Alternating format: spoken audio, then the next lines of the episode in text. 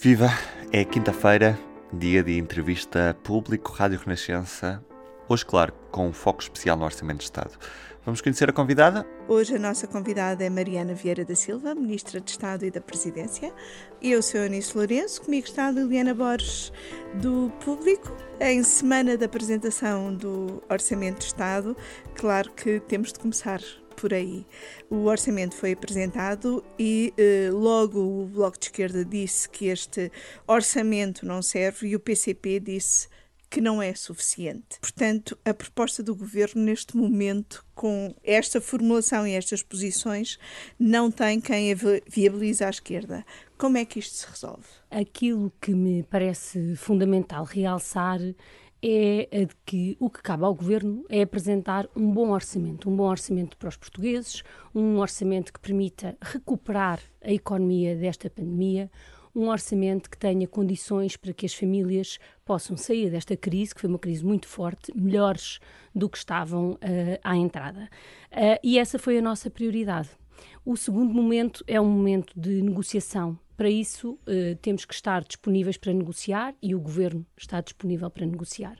Não posso deixar de dizer que o orçamento responde a muitas das preocupações que têm sido sinalizadas pelos dois partidos que a Eunice referiu, pelo Partido Comunista Português e pelo Bloco de Esquerda, preocupações sobre os salários, sobre as pensões, sobre o combate à pobreza, preocupações sobre o reforço do SNS, um, preocupações sobre a aquela que precisa de ser uma resposta a esta crise diferente do que foi a resposta à crise anterior. Agora, este é a nova fase, o orçamento foi entregue pelo governo, deve ser defendido pelo governo e seguem-se as negociações que todos os anos se, se têm seguido.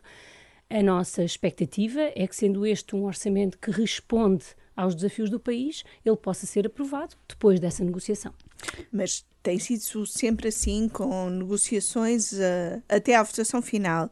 Contudo, desta vez, uh, eh, PCP e Bloco anunciam um voto contra no momento e com, uh, com o articulado com que o orçamento é, é apresentado. Portanto, o que é que falhou? Nos outros orçamentos não tivemos esta posição tão extrema no momento da apresentação do orçamento o que é que aqui falhou? É uma questão de timing que acabou por ser influenciado pelas autárquicas? É evidente que o calendário foi mais comprimido, digamos assim, este ano do que noutros anos. Mas não me parece que se possa dizer sobre este orçamento que ele não responde àquelas que são as prioridades que os partidos repetidamente e no espaço público têm referido como sendo as suas prioridades. Mas mais importante do que tudo, aquilo que cabe ao governo num momento destes, e nós uh, passámos de falar todos os dias de pandemia para nunca falar de pandemia, uh, mas a verdade é que temos a economia uh, a precisar de recuperar. E a grande preocupação que o governo teve foi a de responder a essa prioridade, ao mesmo tempo que protegia mais as famílias, que fazia um alívio fiscal, que uh, trabalhava do lado dos rendimentos e das pensões, e agora há um caminho a fazer para a qual volto a dizer, estamos, para o qual, volto a dizer, estamos completamente disponíveis. Uh, esse caminho tem uh, um enquadramento, que é aquele enquadramento que vivemos desde 2015 uh, para o governo, um orçamento que permita recuperar a economia, proteger as pessoas, melhorar os serviços públicos, é um orçamento que ao mesmo tempo tem que ter contas públicas sustentáveis, tem que manter um contexto de equilíbrio nas contas públicas que, neste momento pós-crise, implica uma trajetória de redução da dívida e de redução do déficit. Esse é o orçamento que apresentámos e agora é tempo das negociações e, portanto, aquilo que é importante que fique claro é que o Governo está disponível para essas negociações. O, PCP um, diz que ainda há tempo para o Governo dar respostas diferentes uh, nessas negociações. Que respostas é essas, são essas que o Governo uh, poderá dar? Bom, uh, julgo que ao fim destes de seis orçamentos, este é o sétimo, julgo que é bastante claro que não é hábito uh, uh, haver comentários públicos sobre as negociações que existem. Aquilo, aquelas que são as prioridades identificadas pelos partidos são prioridades que são respondidas neste orçamento, julgo que isso é reconhecido por todos, mesmo que seja referido que elas ficam aquém ou que são insuficientes, e portanto trabalharemos agora para, no fundo, aprofundar essas que são uh, as prioridades identificadas uh, pelos partidos.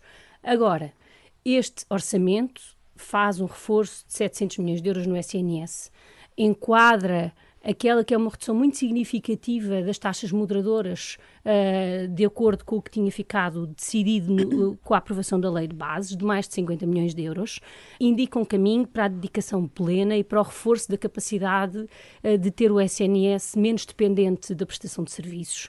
É um orçamento que, pela, primeira, pela segunda vez em mais de 10 anos, faz uma atualização salarial da função pública e é um orçamento que aumenta as pensões, não apenas as mais baixas, mas pelo efeito uh, da, da fórmula da, da, reforma da Segurança Social, atualiza praticamente uh, mais de 90% das pensões da Segurança Social. E, portanto, se existe caminho a fazer, uh, cá estamos para o poder fazer.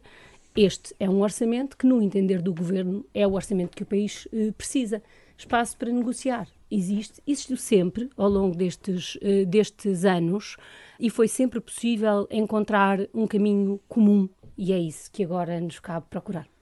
E esse caminho comum será mais fácil, uh, não diria exatamente mais fácil, mas uh, fiquei com a noção tanto da do que o disse o ministro João Leão na conferência de imprensa da apresentação do orçamento, como das, das medidas que a Mariana falou agora aqui, que eh, há mais respostas para as exigências do PCP do que para as exigências do Bloco, até porque o Bloco coloca nas exigências para o orçamento questões de legislação laboral que o PCP geralmente eh, faz uma distinção. Uh, até que ponto uh, é mais uh, viável ir por partes e, portanto, resolver o orçamento com o PCP e só depois mexer em legislação laboral? Bom, uh, desde 2015 que as negociações orçamentais são feitas, como sabe, separadamente. E nós temos mantido, tanto com o Partido Comunista Português, como com o Bloco de Esquerda, como com o Partido Ecologista aos Verdes, como com o PAN, um diálogo uh, permanente, já desde uh, de julho, sobre estas matérias. É verdade que quando uma parte das exigências não são orçamentais, mas sim no quadro de um conjunto outro de discussões uh, que temos em curso, elas não podem aparecer no orçamento, porque ele não é o lugar delas. Mas nós temos, neste momento, em negociação na concertação social a agenda do trabalho digno e uh, temos também em preparação uh, o estatuto do SNS, que decorre da Lei de Base da Saúde. E, portanto, estes são dois instrumentos fundamentais, duas reformas muito importantes que, que temos pela frente, e no quadro dessas, dessas reformas podem ser discutidos outros temas ao orçamento, o que é do orçamento, e, e por isso uh, temos um calendário que é suficientemente próximo para que as conversas possam decorrer, mas são necessariamente documentos documentos separados. A ideia de que há uns mais próximos ou mais fáceis de, de negociar do que outros não é uma ideia uh, que me pareça um, útil neste momento. É evidente que cada um tem a sua maneira de negociar, tem sido possível ao longo dos últimos muitos anos aproximar sempre posições num quadro, e isto é muito importante que seja referido, num quadro de reconhecimento das diferenças que existem. Uh, todo este processo de, desde 2015 só foi possível porque cada partido pôde manter as suas posições uh, sobre as diferentes matérias da legislação laboral às questões orçamentais e à forma como lidamos uh, com as regras uh, e com o, o, equilíbrio das contas públicas, mas foi sempre possível uh, que os pontos em comum pudessem ser construídos reconhecendo estas diferenças. Isso não é diferente depois da pandemia, não é diferente nesta segunda legislatura, e aquilo que me parece fundamental é reconhecermos que estamos uh, a sair de uma crise. A segunda crise, num espaço de muito poucos anos na vida de todos nós. E aquilo que foi o, aquilo que foi o compromisso uh, que o Primeiro-Ministro e o Governo assumiram no Parlamento em 2020, no início da pandemia, que é que responderíamos a esta crise sem medidas de austeridade, que responderíamos a esta crise com apoios sociais, que responderíamos a esta crise um, ehm, não asfixiando a economia, não asfixiando os uh, serviços públicos, esse compromisso é cumprido neste orçamento, como aliás foi cumprido no orçamento anterior. E quais são as linhas vermelhas do governo? É o quadro macroeconómico, há pouco já falou da necessidade de redução da dívida. Se, tudo é possível negociar desde que uh, dentro desse quadro macroeconómico.